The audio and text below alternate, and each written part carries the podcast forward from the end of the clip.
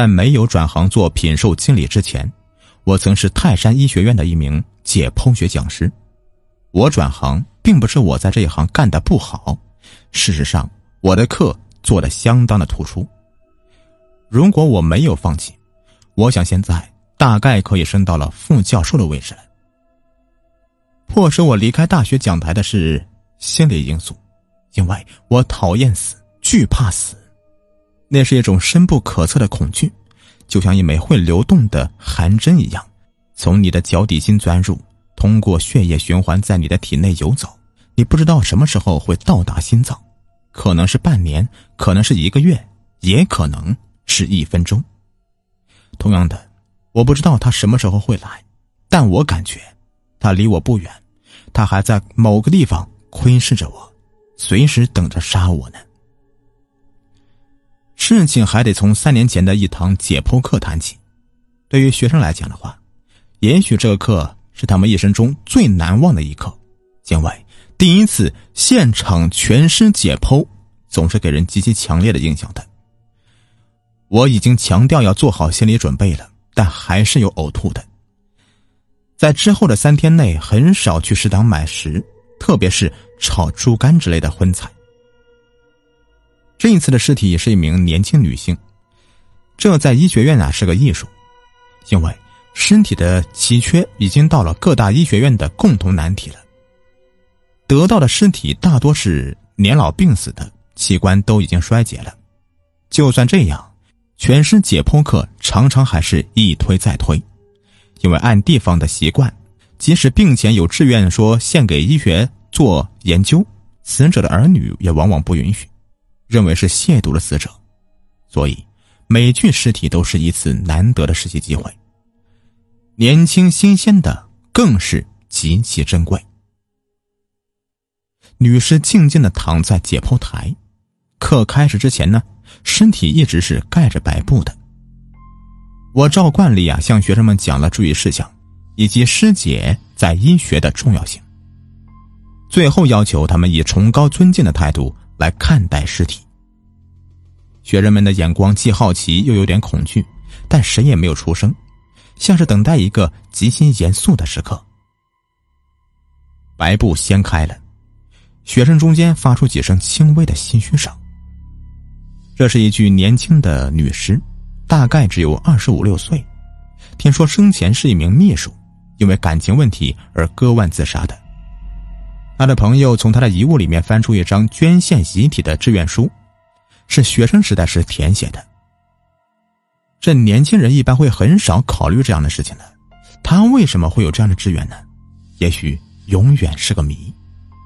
她并不是一个很美丽的女人，眼眶有点下陷，可能是她在生前一段时间呀承受了很大的压力。她闭着眼睛，神态很安详，就像是。睡熟了，完全没有一具身体僵硬的死相。也许死对他来讲真的是一种解脱。我这样想着，暗利用一张方巾盖住他的脸，看不见脸，他惨白的身体很突兀的就显了出来。学生们都睁大眼睛盯着解剖刀，我凝了凝神，终于把刀片用力的。下滑去，锋利的解剖刀几乎没有碰到什么阻碍，就到他的小腹部了，就像是拉开了链子。我们可以清晰的听到解剖刀划破皮时那种轻微麻利的滋滋声。由于体内腔的压力，划开的皮肤和紫红色的肌肉马上自动的向两边翻开，他原先结实的乳房挂向身体两侧。连同皮肤都变得很松弛，用固定器拉开皮肤和肌肉之后，内脏完整的展现在我们面前。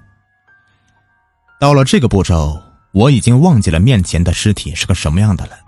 其实这已经都不重要了，重要的是怎么让学生们牢牢记住体内的结构，这将对他们以后的行医生涯产生深远的影响。内脏器官被一件件的取出来，向学生们讲解着。这剖开后啊，又讲解结构。内脏完全被取出后，那具女尸只剩下一个红红的体腔了。课讲得很顺利，虽然有几名学生难受的脸发青，几乎所有人都有点反胃，但他们还是经受住了考验，并不虚此行。学生们离开后，解剖示范室只剩下我一个人。白的灯光强烈的照在解剖台上，射出刺目的光芒。我开始把取出的内脏一件件的安置回原先的位置，然后用线一层层的把肌肤缝回原样。学校的钟啊，重重的敲了五下。我把盖在女尸脸的方巾取下，这时候恐怖的事情就发生了，那个女尸竟然睁开了眼睛，恶狠狠的看着我，吓得我差点摔倒在地上。我战战兢兢的站起来，发现并不是幻觉。他睁大着圆滚滚的眼睛，盯着天花板，神态也和刚才不一样了，而是一脸的怒容。但是他的确是死了呀。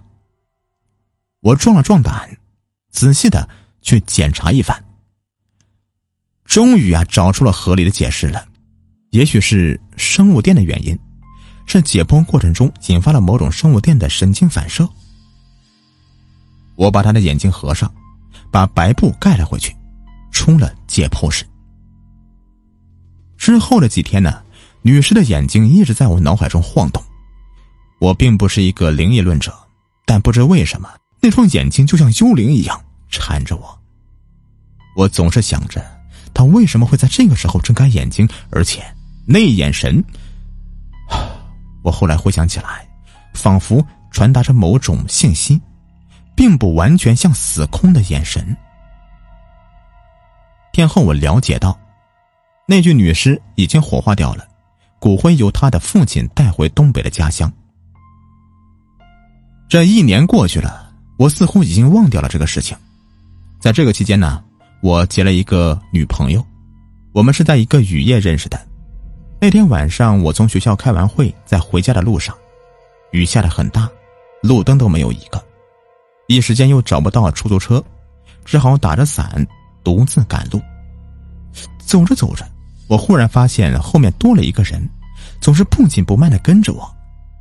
我心里有点紧张，要这时候遇到抢劫犯就惨了呀，所以我就加快了脚步，那个人也加快脚步，仍旧跟在我身后四五米的距离。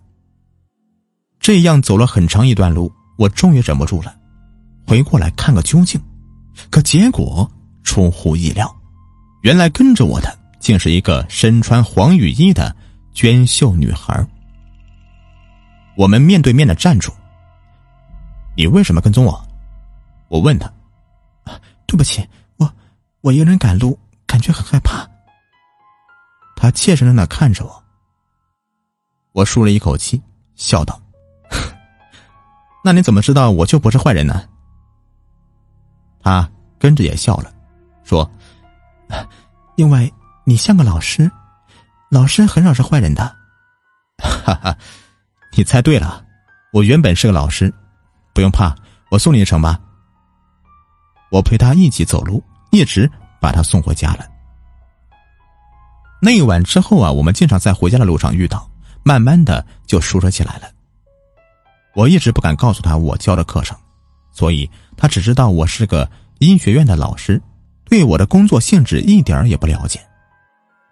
有一天，我终于对他说了：“我说我是人体解剖学的讲师。”他并没有像我想象中的那样的惊讶和害怕，而是露出了强烈的好奇心了。哎，你说解剖刀划过时，身体会不会觉得疼呢？他问道，并一本正经的等着我回答。怎么会呢？死了就没有感觉了？你怎么知道他们没有感觉的？哼，现在医学确定了啊，这个死亡的标准就是脑死。脑死亡呢，对任何神经末梢的刺激也都失去了作用，所以啊，就没有了任何感觉。这只是我们活人这么认为的，可事实也许不是这样的。他执拗的说道：“ 别瞎想了啊！”我笑着说：“后来他不止一次。”